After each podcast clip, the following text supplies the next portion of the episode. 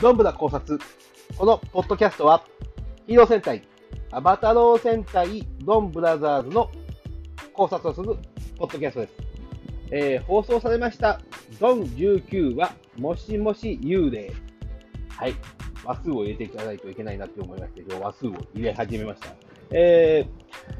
ー、電話番号、電話ボックスをめぐる、えー、切ないストーリーでございます。うーんとですね、ちょっと逆的シーンも盛りだくさんで、えー、楽しい回でございました。えー、はるかちゃんメイン回でございます。なかなか、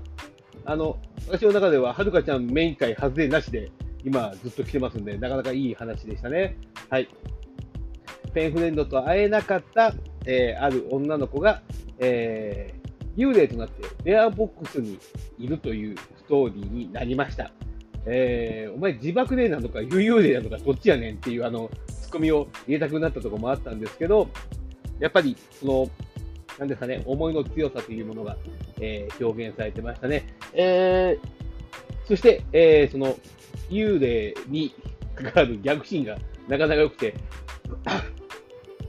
まずはるかちゃんが見えるということ、そして息を止めたら見えるということを発見した吉野と佐渡原、そして当然見えるであろうマスターと桃井太郎、そしてなぜか見える犬塚というわけのわからない構図でおいて、あの喫茶どんぶらでのシーンでは、最後もうさ、佐渡原も木野もあの普通に見えてるという状況になって、どなんやねんこれって思いながら、なかなかどうしてあのギャグも織り交ぜながら、えー、やっていきましたね。えー、そして、えー、まあ、の幽霊の女の子が、えー、会いたかった、あ生前会え会いたかった男性が、えー、の現在の姿が、なんと、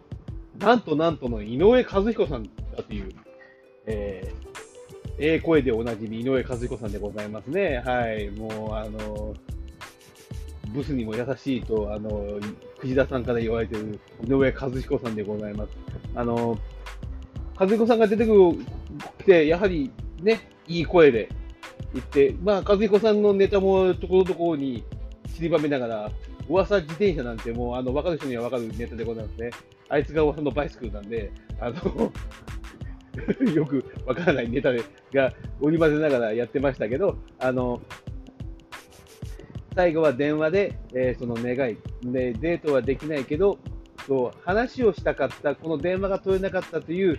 あのー悔しさを、無念を晴らしてあげるという形で、えー、彼女を成仏させてあげるということを、はるかちゃんが選びました。あのー、なかなか優しく、あのー、素晴らしいエピソードでございましたね。はい。そして、私としてはもう一つ嬉しいことがございまして、えー、はるかちゃんのおばさん役で登場してます、三輪はるみさんが、南、み、み、み、み、み、み、宮ひとみさんがあの出ておりまして、あーと思ってちょっと嬉しくなって見ておりました。はい、宮さんです。ですね、宮さん出てますが、絡むのかな、ストーリーに。神楽様で出てくるのかな、どうなんだろう。ね、警察と言いながら警察の仕事やってませんし、うん、刑事、刑事だって言ってましたからね。その、そうなってくると、そのおばさまのこのストーリーも、実はこの後登場してくるのではないかなと思っております。えー、三輪様の活躍する姿を、ね、また見れるのかなと思っていますので、ね、楽しみでございます。はい。えー、っと、ちょっとずつね、謎が深まっ謎の部分とかあったりとかしますが、まあ、今回ちょっと印象的だったのが、今回登場する電話ボックスがあった神社がある浜辺というのが、どこか別のドラマで見たことあるなと思っていましたんで、えー、それが何だったのか今思い出せずにいる段階でございます。分かった方、誰か教えてください。はい。なかなかストーリーがちょっと進みませんが、えー次週少し動きがございますので、